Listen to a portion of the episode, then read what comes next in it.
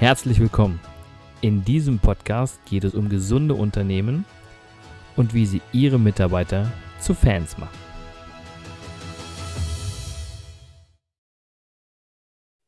Hallo und herzlich willkommen zu meinem nächsten Podcast Mitarbeiter zu Fans machen.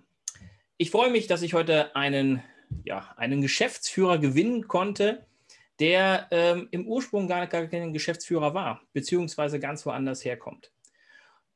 Ich habe ihn kennenlernen dürfen bei Ausbildung, Weiterbildung Richtung Coach und ich freue mich, dass er heute hier ist. Er selber ist Trainer, Business Coach und wie schon angekündigt, Geschäftsführer von The Key Business. Herzlich willkommen, Tom Hillebrand. Hallo, lieber Christian, grüße dich. Tom, mein Lieber, schön, dass du die Zeit hast. Gerne. Du bist äh, viel unterwegs, so wie ich es gerade erzählt habe, und du hast viel um die Ohren. Und gerade aktuell, man sieht es so schön bei dir oben eingeblendet, bist du der Geschäftsführer von The Key Business. Aber erzähl doch mal meinen Zuhörern, Zuschauern, wer ist Tom und wo kommt er eigentlich her? Sehr gerne. Ich finde es immer spannend, wie du mich ankündigst. Der ist eigentlich kein Geschäftsführer. Das wird man ja irgendwann. Und äh, das ist tatsächlich relativ frisch. Also von hinten angefangen. Seit etwa vier bis sechs Wochen bin ich jetzt Geschäftsführer einer Gesellschaft, die in einer Gruppe sozusagen äh, eingebettet ist. Und in dieser Gruppe geht es im weitesten Sinne um das Thema Ausbildung, Wertschätzung, Führungskräfte, Entwicklung, Projektgeschäft, Digitalisierung, Transformation, also alles, was da so dazugehört. Und ähm, wie bin ich da hingekommen? In zwei Sätzen ich habe eigentlich so, so, drei verschiedene Dekaden in meiner letztendlich Berufs, in meinem Berufsweg. Das eine ist die Ausbildungszeit zum Steuerfachgehilfen. Also eigentlich wollte ich Steuerberater werden, habe dann relativ viel in, in Buchhaltung und Bilanzbuchhaltungsthemen verbracht. Und dann bin ich aus welchen Gründen auch immer Richtung äh, Callcenter, Richtung Vertrieb, habe dann dort erst auch tatsächlich das erste Mal als Coach gearbeitet, Mitte 90er Jahre, um, um Callcenter-Agenten auszubilden. Und das hat sich dann so entwickelt, dass ich am Schluss Geschäftsführer das erste Mal war, Ende 2000, äh, Ende 19, ja, Ende 1990, 95, wo es dann darum ging, eben ein Callcenter zu verantworten, damals in Frankfurt. Ich bin in Darmstadt geboren, also ich bin eigentlich Hesse, lebe jetzt hier südlich von München. Also das war quasi so meine erste Geschäftsführerstation. Ja, und nach dieser ganzen Vertriebsthematik habe ich eine eigene Gesellschaft gegründet, eine eigene Firma gegründet mit am Schluss zwölf Mitarbeitern in München. Wir haben betriebswirtschaftliche Software verkauft. Also das war dann die Kombination aus Buchhaltung, Steuerberatung und Vertrieb. Und als wir diese Gesellschaft dann erfolgreich verkauft haben, etwa Mitte 2013 war das, habe ich mich selbstständig gemacht als Coach und Berater. Und dann war es irgendwann fast logisch, dass ich in den Dunstkreis von The Key geraten bin, mit dem Philipp Scholz mich getroffen habe, dem Gründer. Und ja, jetzt darf ich dort eine Gesellschaft verantworten, die demnächst also gleich für die Zuhörer und Zuseher, äh, demnächst erst sozusagen in Erscheinung treten wird. Also ab Juli wird man mich auch im Internet finden, sozusagen als Gesellschaft. Ja, sehr schön, sehr spannend. Vor allen Dingen der, der Lebensweg und ich, ich sag mal, also als Steuerberater angefangen, dann bringst du eigentlich die, die Voraussetzungen mit, überhaupt auch äh, Geschäft, ein Geschäft zu führen, weil du kennst dich mit den Zahlen aus. Das ist, glaube ich, das Manko bei jedem, der in die Selbstständigkeit einsteigt, dann irgendwann vielleicht auch aufsteigt und dann die Zahlen ähm, ja im Kopf oder beziehungsweise äh, erklären sollte oder beziehungsweise sehen sollte. Aber sind wir doch mal ehrlich, die meisten haben mit Zahlen, Daten, Fakten nicht so wirklich viel am Hut von den äh, ja, Selbstständigen oder auch von den Anfangsunternehmern, oder? Ja, also ich tue mich immer schwer mit Verallgemeinerungen, weil dieses alles über einen Kamm scheren mag ich jetzt persönlich nicht so sehr. Insofern, ich würde sagen, es ist auf jeden Fall ein Feld, was äh, sehr wichtig ist. Und es gibt natürlich viele Fachkompetenzen bei Selbstständigen und nicht immer gehört die Finanzsicht dazu. Insofern äh, bin ich bei dir. Es ist extrem wichtig zu beobachten und hat mir natürlich geholfen, weil weißt ja selber, vielleicht, äh, wenn man mal mit Kfz zu tun hatte und weiß, wie ein Auto funktioniert, dann hilft das ein ganzes Leben lang, auch wenn man dann irgendwann vielleicht nur noch ein Auto fährt. Aber zu wissen, wie es funktioniert und wie man es dann vielleicht auch mal repariert, ist super. Und so ist es mit dem Steuerthema auch. Einfach zu wissen, wann ist was wichtig, äh, hilft sehr. Definitiv. In der Zeit, wie du jetzt, was du jetzt beschrieben hast, bis heute, was war denn so deine, deine, deine größten Hürden oder deine größten Höhen und dann vielleicht auch deine größten Tiefen?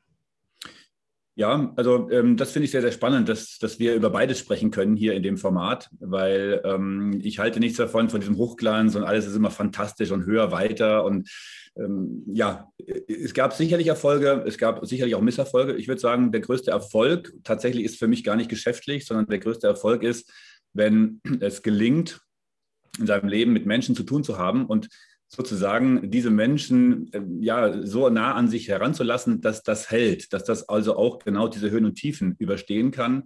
Ich habe das Glück, dass ich äh, vier eigene Kinder habe mit tatsächlich verschiedenen Frauen. Also zum Beispiel das Thema Scheidung ähm, ist ja auch immer so ein Thema, was im privaten Umfeld gern auch mal als Scheitern gesehen wird. Ähm, ja. Ich würde jetzt nicht sagen, dass es äh, ein Erfolg war, um Gottes Willen. Ich würde den Erfolg werten, dass es mir gelungen ist oder uns gelungen ist, zum Beispiel da in einer, in einer sehr starken äh, gemeinschaftlichen Beziehung zu bleiben und dann zum Beispiel die Kinder gemeinsam erziehen zu können, obwohl man vielleicht in der Beziehung getrennt ist.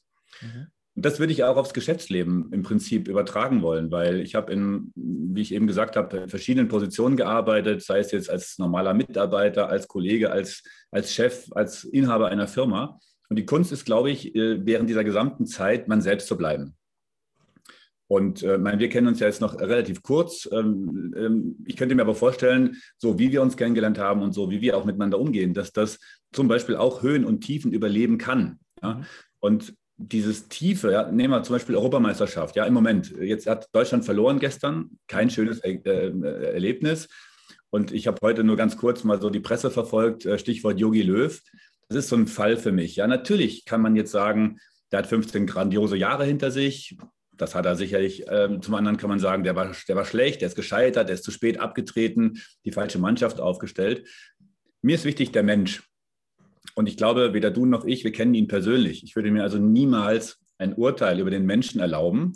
Und wenn überhaupt, dann kann man vielleicht die Tätigkeit kritisieren, also was er gemacht hat. Und da bin ich auch am nächsten Punkt. Ich glaube, wir können alles, was wir tun, machen wir ja nicht mit böser Absicht. Wir haben ja das Beste vor. Wir beide machen einen Podcast heute. So, ob der gut wird oder ob der schlecht wird, das beurteilt später jemand, der sich das ganze Ding anhört oder ansieht. Ähm, wir beide wollen aber das Beste geben. Und so sehe ich im Prinzip das Thema Scheitern und Erfolg und Misserfolg. Hm. Das klingt so sehr, sehr, sehr spannend, dass man das ähm, so mal auseinandernehmen kann. Und ich gebe dir recht, Jogi Löw ähm, hat es äh, äh, nicht einfach gerade. Und da ist die Presse ja immer schnell dabei, mal in die, in die Kritik zu hauen. Ähm, mhm. Ähm, was ich aber, bevor wir jetzt weitermachen, nochmal äh, erwähnen möchte, du bist nun Trainer, Berater, Coach.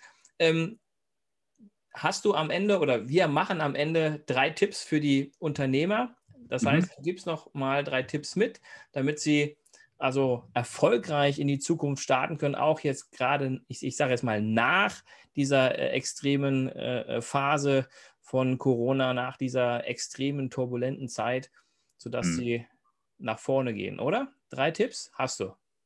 Denke ich mir aus bis dahin. Ja, mal schauen. Okay. so ganz spontan. okay. Ja. Ich glaube, da bist du gut aufgestellt. Ich kenne dich ja nun und du hast da immer ein, ein sehr gutes, gutes Händchen für. Okay, du zählst dann mit, dass wir bei drei stoppen. Genau, machen. genau. bis, drei, bis drei zählen kann ich noch. Ähm, all meinen Gästen stelle ich immer eine bestimmte Frage und äh, die kannst du ganz individuell beantworten, was für dich das halt heißt. Mhm. Die Frage ist, was sind für dich gesunde Unternehmen? Mhm. Ähm, ja, spannend. Also könnte ich jetzt ja verstehen, gesund im Sinne von finanziell gut aufgestellt oder gesund, dass die Menschen, die darin arbeiten, sagen wir mal, fit sind und gesund. Ich würde mal sagen, beides. Also die, ähm, du hast eben auch angesprochen, das Thema hilft Steuerwissen, hilft Steuerberatungswissen.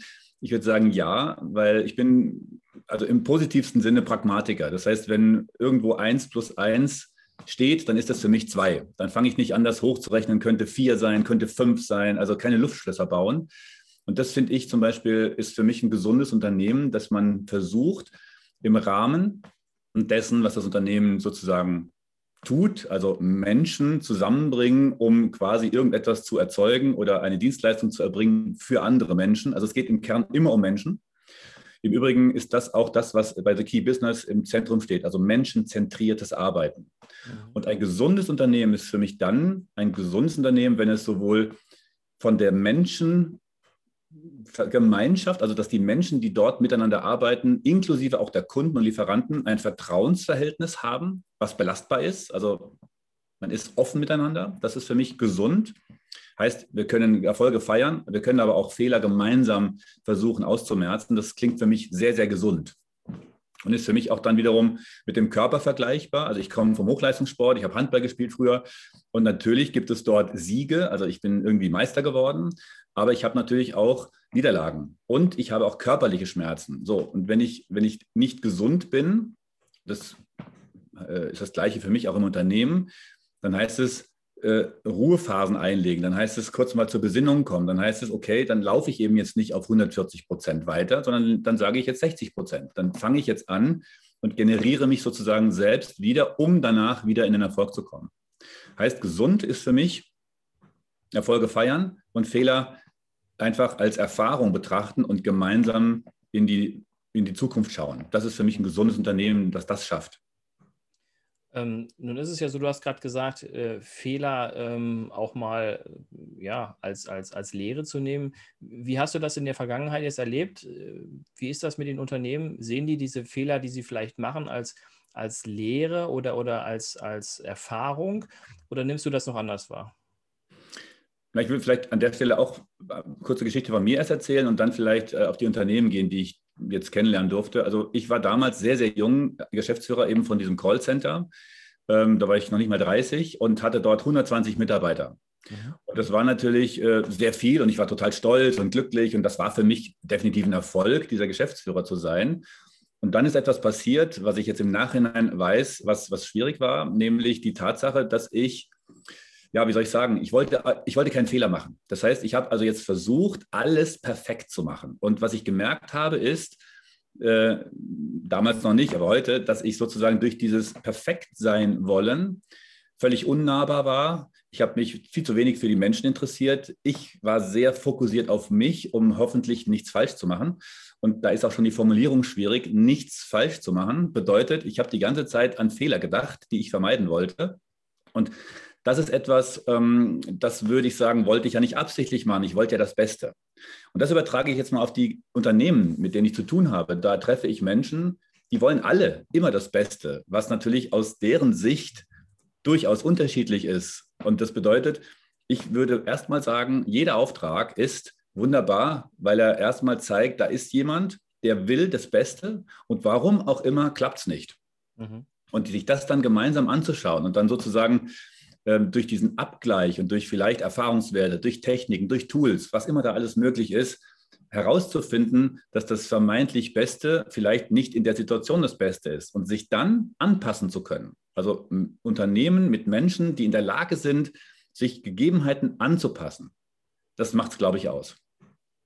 Das finde ich ja so sehr spannend bei dem ganzen äh, The Key-Konzept, weil es ja wirklich auf, auf Menschen ausgelegt ist. Und ähm, das, das Grundwissen oder beziehungsweise die Basis zu schaffen, erstmal wirklich die Menschen abzuholen, die an, an einem Unternehmen arbeiten. Das finde ich halt so spannend und das hat mich auch damals auch total angesprochen, bei Seki auch da äh, das Coaching zu machen. Also da seid ihr voll auf äh, meiner Wellenlänge sozusagen. Du hast es so schön genannt in einem, in einem Ausbildungspass. Du bist ähm, äh, glücklich naiv oder so, ne? So, ja.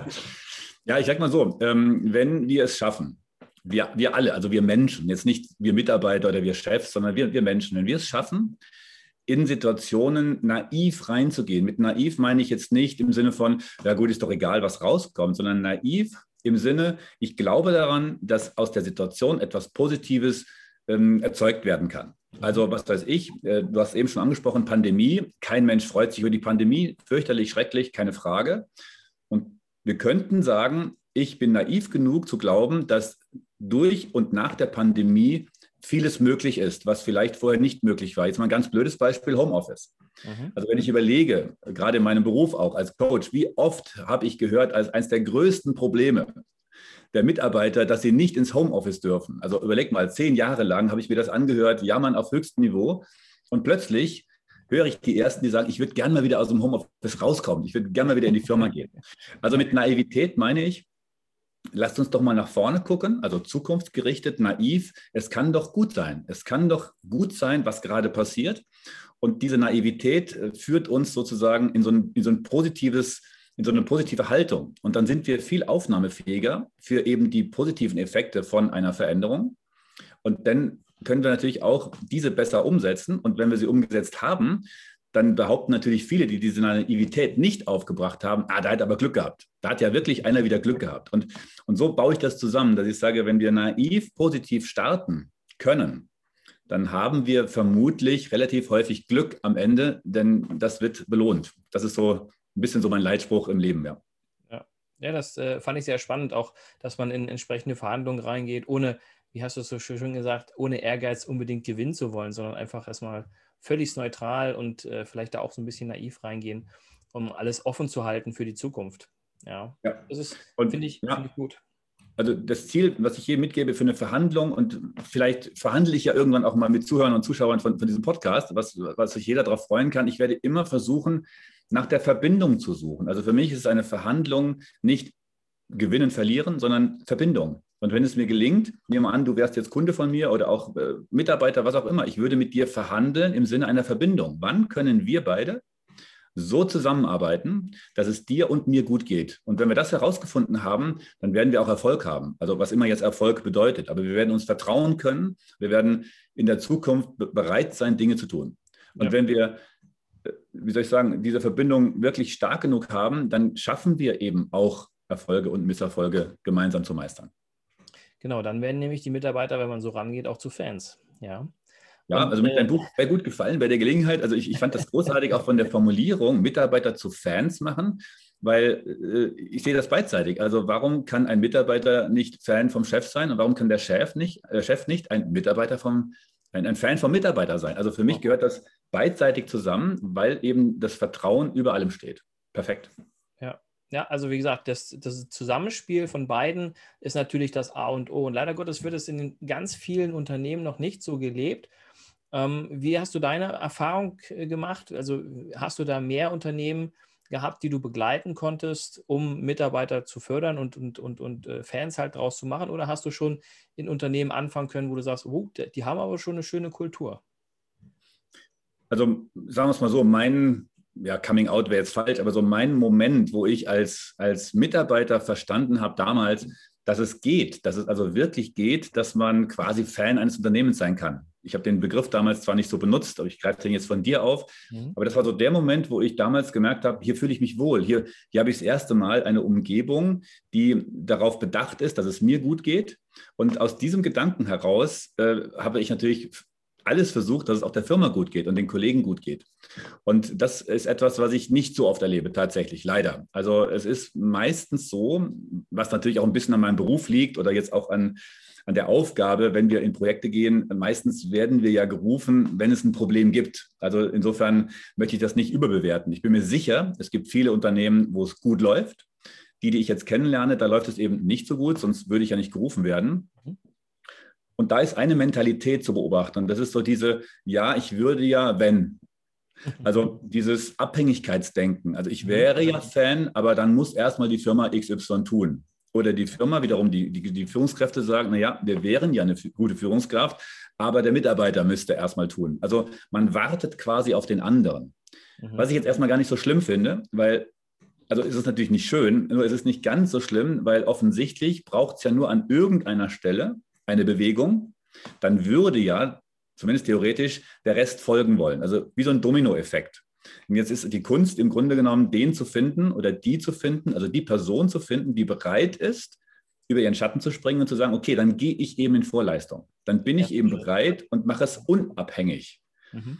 Und Gott sei Dank gibt es diese Menschen. Das ist aber nicht immer vielleicht die Person, die sich als erstes aufdrängt. Also es muss nicht zwingend der Geschäftsführer sein oder der Teamleiter, ja, ja. sondern das sind Menschen, die, die innerlich so stark brennen, das vielleicht nie zeigen durften. Und die sind auf Verbindung aus. Also das sind Menschen, die, die wirklich dann den Unterschied ausmachen. Und wenn die sich dann bewegen und dann dazu eben ein Coaching oder eine Begleitung kommt, dann geraten Dinge in sehr, sehr positive Bewegung. Ja. Mhm. Das äh, finde ich auch sehr mhm. spannend, dass du sagst, dass es nicht an einem hängt oder auch nicht an dem Geschäftsführer hängt oder an dem Teamleiter hängen muss, sondern auch an äh, den Mitarbeitern. ähm, wenn der Erste quasi den Schritt in die richtige Richtung macht. Ähm, wenn wir schon mal bei Führungskraft sind, wie würdest du die, Führungs, die Führungskultur aktuell einschätzen? Also mhm. wie siehst du die aktuell? Mhm. Das ist natürlich jetzt eine, eine, sehr globale Frage. Ich würde mal Folgendes sagen. Bleiben wir in Deutschland. ja, nur Deutschland. ähm, ich sage mal so, es ist ja gerade so der Trend und alle sprechen ja nicht mehr von Führung im Sinne von Management, sondern jetzt heißt ja Führung Leadership, jetzt heißt ja Inspiration. Also man geht nochmal eine Stufe höher und sagt eben, äh, es ist nicht mehr wichtig, ausschließlich Dinge zu verwalten, sondern wir brauchen irgendwie neue Kräfte, damit dieses hochkomplexe Gebilde, was ja immer neuen und immer schnelleren Herausforderungen sozusagen gegenübersteht, irgendwie handeln zu können. Und äh, das finde ich grundsätzlich gut, weil der Gedanke eben keinen Druck auszuüben, sondern eher für einen Sog zu sorgen. Also so zu arbeiten, dass Menschen mit mir gemeinsam arbeiten wollen. Das Grundgedanke, der gefällt mir extrem gut. Mhm. Ähm, ich glaube, wir sind noch nicht ganz so weit, dass es so gesehen wird. Ich glaube, viele Unternehmen sehen es noch eher als, oh mein Gott, was sollen wir jetzt tun? Wir haben so viele Probleme, uns laufen die Mitarbeiter weg oder ich, hab, ich, kann, ich kann die Strukturen nicht schnell genug nachziehen. Hm. Also noch kommt es vielleicht so ein bisschen aus, aus dem Buzzword-Denken. Also da gibt es jetzt was Neues, das müssen wir machen. Sobald es aber aus einer Überzeugung kommt, also sobald jemand sagt, äh, mir ist der Begriff eigentlich egal, ich will das Verständnis etablieren. Also ich möchte, dass diese Veränderung, die wir jetzt vielleicht gerade haben, die will ich nicht jetzt äh, schaffen, äh, die will ich jetzt nicht erledigen, sondern ich weiß, die wird morgen wiederkommen und die wird auch übermorgen wiederkommen. Also ich schaffe jetzt ein Konstrukt, was jeglicher Veränderung in der Zukunft einfach Paroli bieten kann, was bereit dafür ist, weil es wird nicht weniger werden. Also Morgen ist es vielleicht keine Pandemie, morgen ist es eine Knappheit, morgen geht irgendein Rohstoff aus. Ja, dieser Trend ist ja schon erkennbar. Plötzlich ist ein Rohstoff nicht mehr da. Ja, das wird das nächste Chaos werden. Und, und diese ganzen Themen werden, glaube ich, sich immer mehr zuspitzen. Also ist es, glaube ich, förderlich und gut, wenn wir nicht Begrifflichkeiten definieren, sondern dass wir uns überlegen, was schützt ein Unternehmen vor jeglicher jetzt neuer Veränderungen. Das wäre so mein Gedanke. Und da sind, glaube ich, im Moment noch nicht alle Unternehmen so weit, das zu verstehen. Viele handeln noch so ein bisschen im Hamsterrad, also im Panikrad. Was sollen wir jetzt tun? Jetzt hast du gesagt, äh, äh, die Unternehmen schützen vor Veränderungen, aber Veränderungen sind doch gut, oder?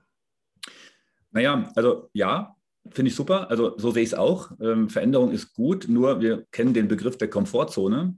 Und äh, wenn du heute ein weißes Hemd anhast und ich übrigens zufälligerweise auch, so wenn man uns jetzt sagt, Mensch, ihr müsst ein gelbes Hemd anziehen und gelb wäre jetzt nicht so unsere erste Wahl, dann würden wir wahrscheinlich beide erstmal so schlucken und sagen, ja, warum denn gelb? Und dann, dann ist es sehr schnell so, dass wir erstmal aus unserer Welt begründen, warum gelb nicht schön ist. Und so ist letztendlich auch eine Veränderung im Unternehmen. Wenn ich das ganze letzte Jahrzehnt etwas nach meinem Gusto erfolgreich vielleicht sogar gemacht habe, und plötzlich kommt jemand und sagt, es müsste man anders machen, dann ist das immer schwierig. Und zu sagen, hey, komm, das ist doch was Positives, ähm, das mag von dem, der es vorschlägt, völlig nachvollziehbar sein. Nur der, der es dann ausführen darf, das ist die Kunst. Also, dass der, der es tut, es gut findet. Darin besteht letztendlich ja unsere Arbeit und unser Job. Ja, das stimmt. Die Leute dann auf den richtigen äh, äh, Weg zu begleiten und zu sagen, pass mal auf, die Veränderung, die du jetzt durchläufst, hast den und den positiven Effekt. Ne? Und mhm. klar, mitzunehmen sozusagen. Visionen, die sie haben, auch nochmal umzusetzen und vielleicht nochmal ähm, wieder ins Gedächtnis rufen. Ja. Mhm. ja genau, ja. also finde ich, find ich, find ich sehr gut. Ähm, wenn, ich, wenn ich darüber nachdenke, zu sagen, ähm, die aktuelle Führungskultur ist natürlich, äh, äh, wie sie ist, dass man sagt, okay, ich äh, muss mich anpassen oder ich sollte drüber mhm. nachdenken, auch vielleicht mal andere Wege zu gehen. Wie würdest du dann äh, die Führung der Zukunft beschreiben? Also klar hast du keine Glaskugel, aber wie würdest du, was würdest du dir wünschen? Mhm. Ich kann im Prinzip genau jetzt den letzten Teil deiner Frage aufgreifen, nämlich dass äh, eine Führungskraft, die muss und soll. Ich würde genau diese beiden Worte streichen. Also eine Führungskultur ist in meinen Augen ein Wollen.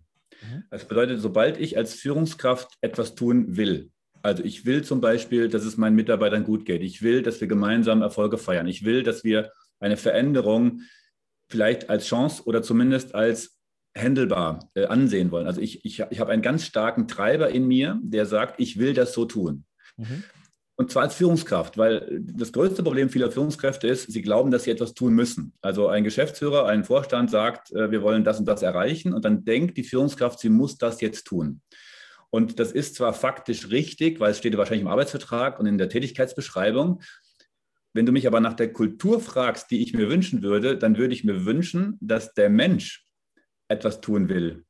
Also dass der eine Sinnhaftigkeit darin sieht, was er da tun darf. Und das wissen wir beide, glaube ich, und viele, die zuhören. Sobald wir etwas wollen, entstehen völlig neue Kräfte. Und ich würde mir wünschen, dass eine Führungskultur entsteht, wo Menschen miteinander Dinge tun wollen. Das würde ich mir wünschen. Also um es so ganz platt auszudrücken. Und ja. ich glaube, dann sind wir alle einen extremen Schritt weiter. Das klingt gut. Also das würde ich mir auch wünschen, dass wir da ins Wollen kommen und nicht ins Müssen. Mhm. Und da nehmen wir nun die Führungskräfte auch an die Hand, oder? Dann nehmen wir sie an die Hand und zeigen, Mensch, äh, wir zeigen euch, wie ihr eure Mitarbeiter mitnehmen könnt, wenn ihr wollt. Ja. ja, also das an die Hand nehmen sehr, sehr gerne. Und ähm, mir ist da eben auch ganz wichtig, auch das an die Hand nehmen ist letztendlich ein Vertrauensverhältnis und ja. ist auch letztendlich eine Frage der Verbindung.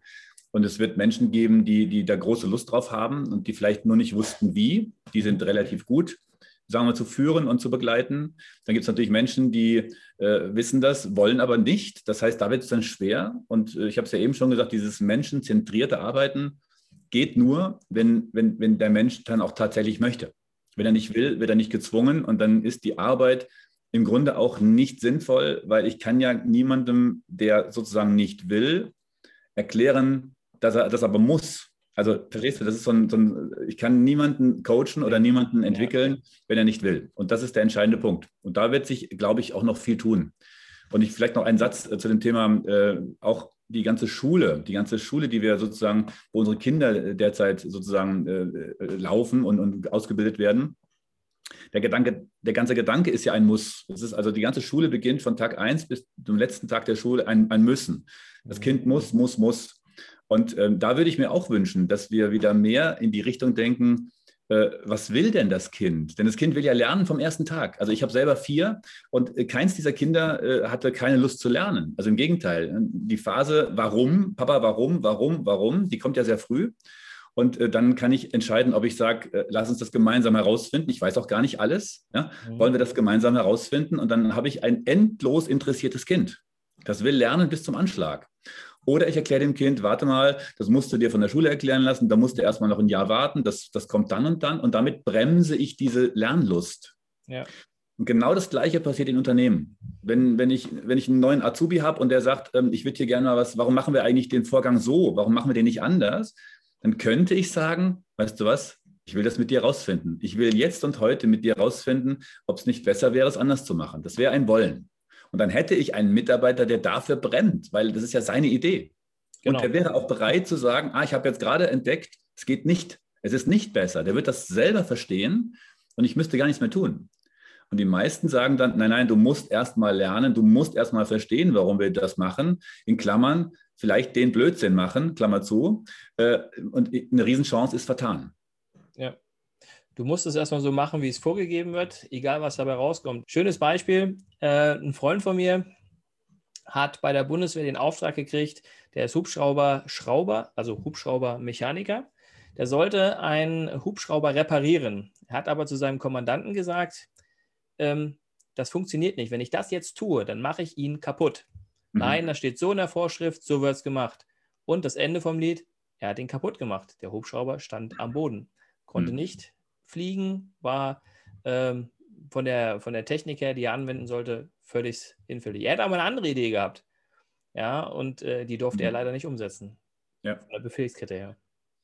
Ja, das ist traurig und mhm. vielleicht auch nicht immer nachvollziehbar. Ähm, trotzdem ist es wahnsinnig schwer zu beurteilen, was wäre jetzt die perfekte Alternative gewesen. Hätte der Kommandant gesagt, ja klar, mach's einfach anders und es wäre auch kaputt gegangen, dann hätte der Kommandant das Problem gehabt. Ne? Also die Kunst ist im Grunde genommen im Moment der Entscheidung vielleicht auch vorab einfach zwei, drei Dinge gemeinsam zu besprechen, also eine Offenheit zu haben und zu sagen, wir wissen ja beide nicht zu 100 Prozent, was der perfekte Weg ist. Und angenommen, der eine Weg ist gut, dann, dann sind wir dankbar. Angenommen, der andere Weg ist gut, sind wir auch dankbar. Und genauso, angenommen, der eine Weg ist nicht gut, dann tragen wir auch gemeinsam die Verantwortung. Also das ist eigentlich die Kunst. Ja. dass beide nicht wissen, ob der Hubschrauber jetzt kaputt geht oder nicht, sich aber sozusagen gemeinschaftlich das, das Sinnvollste überlegt wird und dann man gemeinsam dazu stehen kann. Dadurch wird Verantwortung übertragen. Und wenn Verantwortung übertragen wird, dann, dann ist es auch nicht mehr das Suchen nach Fehlern, sondern bei Verantwortung suche ich nach Möglichkeiten. Das ist genau der, der entscheidende Punkt.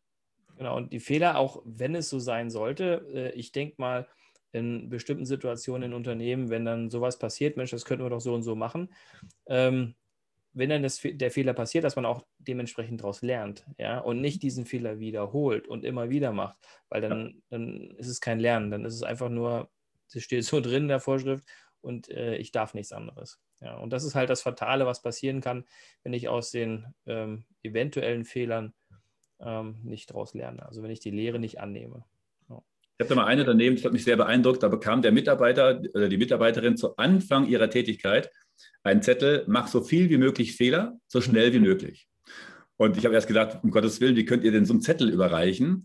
Und der Trick war aber, naja, der Mitab oder die, Mitarbeit die Mitarbeitenden wollen ja keine Fehler machen. Also die wollen ja äh, bestmögliche Arbeit abliefern. Das unterstellen wir viel zu selten. Das ist aber so. Also kein Mitarbeiter will Blödsinn machen. Das heißt, dieser, dieser Zettel hat im Grunde nur Folgendes ausgesagt. Erstens, ich vertraue dir. Also wann immer du einen Fehler machst, dann ist es gut, dass wir den jetzt sehr schnell auf dem Tablett haben, weil wir können jetzt darüber sprechen. Wir können entweder entscheiden, den nicht mehr zu machen oder vielleicht ist der Fehler sogar das neue, bessere von morgen. Das bedeutet, diese Kultur in diesem Unternehmen war so manifestiert, dass das von der ersten Sekunde klar war, dass man so arbeiten möchte. Und das war natürlich äh, sehr erfolgreich. Ja, sehr schön. Mach so viele Fehler wie möglich und so schnell wie möglich. also schönes Lernen. Ja. Apropos Lernen, mein Lieber. Ja. Jetzt, ich hoffe, du hast jetzt so diese drei Tipps, die du den Unternehmern mitgeben kannst, parat, mein Lieber. Okay, also ähm, lass uns überlegen. Das eine, ich fasse, vielleicht ist es eine Art Zusammenfassung auch. Also das eine wäre tatsächlich aus meiner Sicht ein grundsätzlich positives Mindset. Also zu sagen, okay, gerade der Unternehmer, der, der, Mitarbeiter fällt es vielleicht ein bisschen schwerer, weil der hat ja nicht so viel Entscheidungsgewalt unter Umständen. Aber der Unternehmer selbst hat ja letztendlich alle Entscheidungsmöglichkeiten.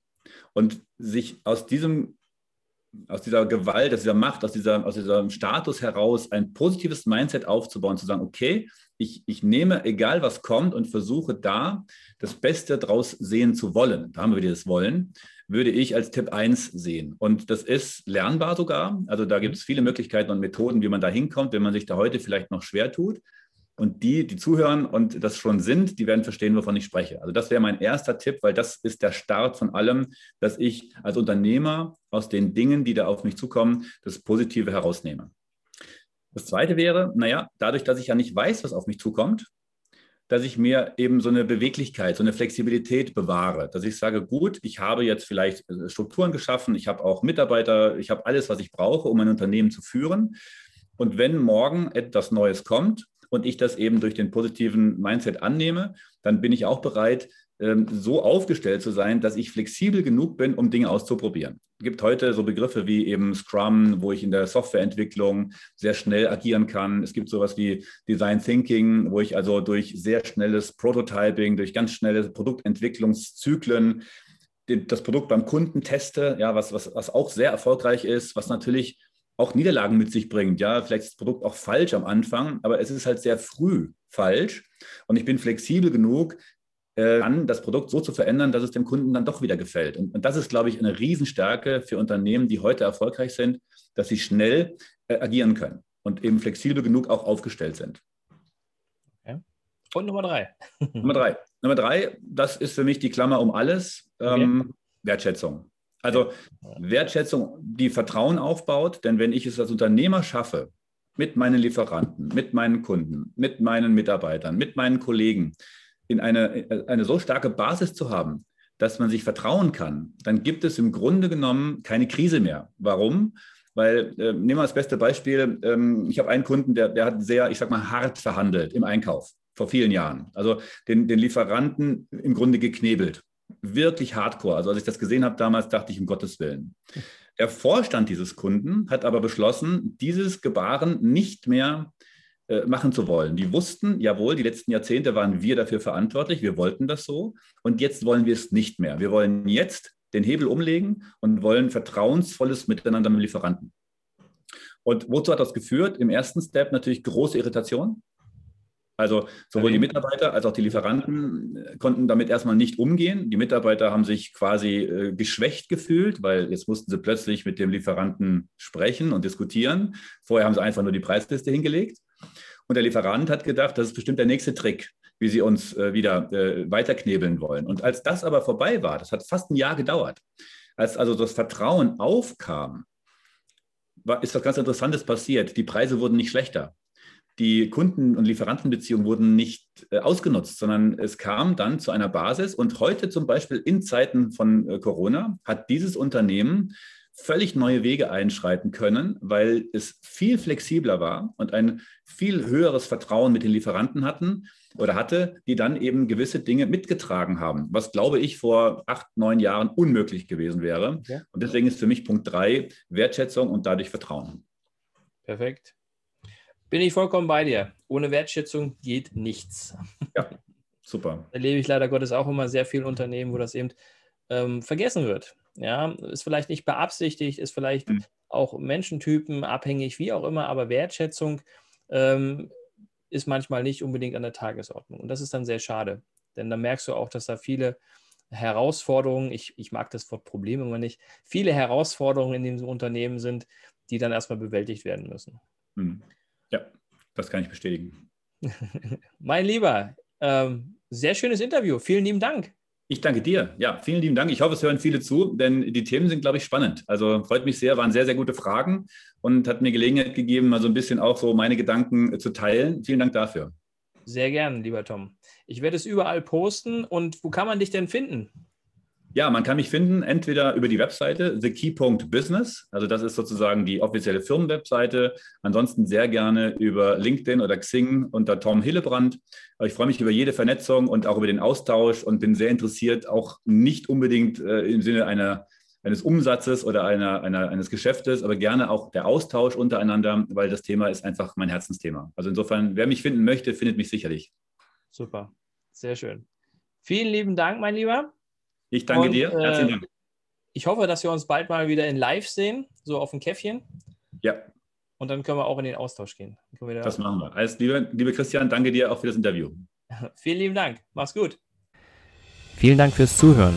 Ich hoffe, der Podcast hat Ihnen gefallen und ich würde mich ganz besonders freuen, wenn Sie mir eine 5-Sterne-Bewertung bei iTunes oder Spotify oder wo auch immer Sie diesen Podcast gehört haben, geben würden. Für alle weiteren Infos besuchen Sie uns doch auf unserer Homepage unter www.christian-brink.de oder schreiben Sie uns eine E-Mail unter info@christian-brink.de. Ich würde mich freuen, von Ihnen zu hören und Sie dabei zu unterstützen, Ihre Mitarbeiter zu Fans zu machen.